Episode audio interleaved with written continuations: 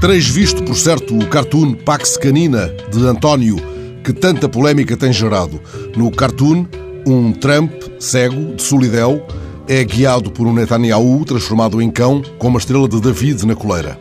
Num primeiro momento, o cartoon chegou a ser publicado sem autorização do autor no New York Times, mas a azia e a exigência de um pedido de desculpas formulada pelo presidente dos Estados Unidos no Twitter, sob o pretexto de que o cartoon promovia o antissemitismo, levou a direção do jornal a castigar o editor responsável pela publicação. O autor do cartoon já comentou, com razoável ironia e infinita paciência, que um desenho antissemita não passaria, por certo, pelo crivo editorial do New York Times, ainda que na Casa Branca estivesse um amigo da imprensa livre. Mas até os velhos bastiões da imprensa livre têm os seus tremeliques e este, por ocorrer num jornal que começou a arrebanhar Pulitzers durante a Primeira Guerra Mundial e já acumulou mais de uma centena na vitrina, dá que pensar.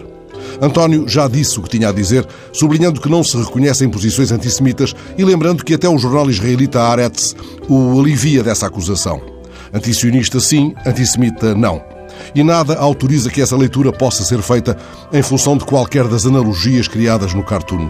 António recorda que também já utilizou a cruz dos católicos em vários dos seus desenhos e observa que o Solidel está na cabeça de Trump porque este o usou quando visitou Israel. Quanto à zoomorfização que anima o cartoon, nada de novo ou que não tenha sido aplicado a tantos humanos, políticos em particular, desde o magnífico Bordalo, para não recuarmos mais.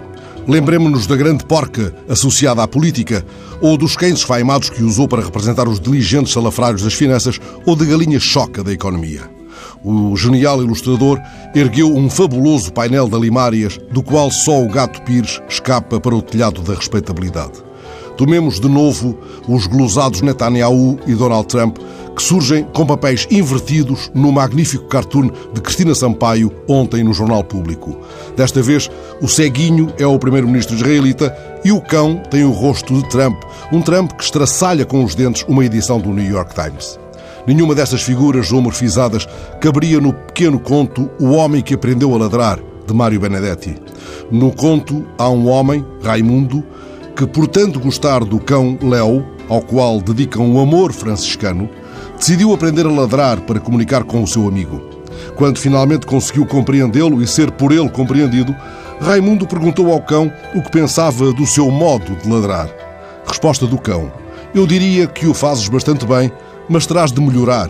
Quando ladras, ainda se nota um certo acento humano.